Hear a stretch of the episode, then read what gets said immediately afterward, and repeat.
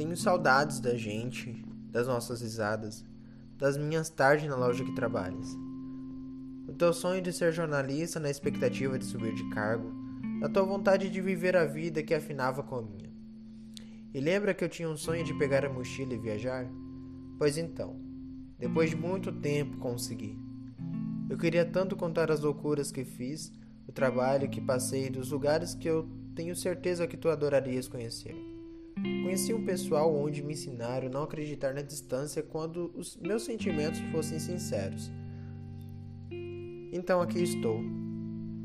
Fazes uma falta danada, mesmo tu achando que não. Sempre foste minha fuga em sorrisos melhores. Alguém para dividir a pizza esquentada do dia anterior. O espaço da magrela, um a mais para sonhar junto o que até então era apenas um sonho.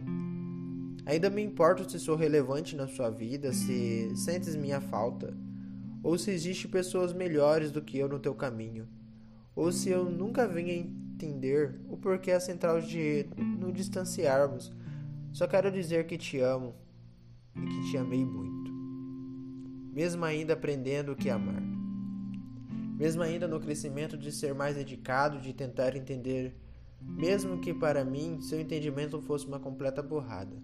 A lembrança de vestir as suas roupas para te fazer rir. São vivos como teu abraço cheiroso ou tuas idas ao banheiro de porta aberta, até mesmo das vezes nas brincadeiras que acabavam em beijos e abraços.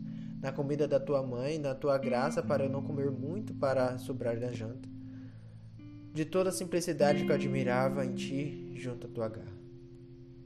Talvez nunca mais nos vejamos, troquemos mensagens, planejarmos um futuro mais promissor, já que nascemos pobres financeiramente. Entretanto, quero que saiba que estou morando onde eu te disse que um dia moraria. Floripa, na praia, beijando o sol.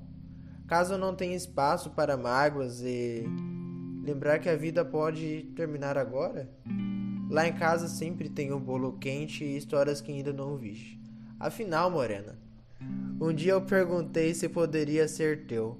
Tu aceitaste sem mim. Num caso, não te falha a memória, não gosto de quebrar minhas promessas.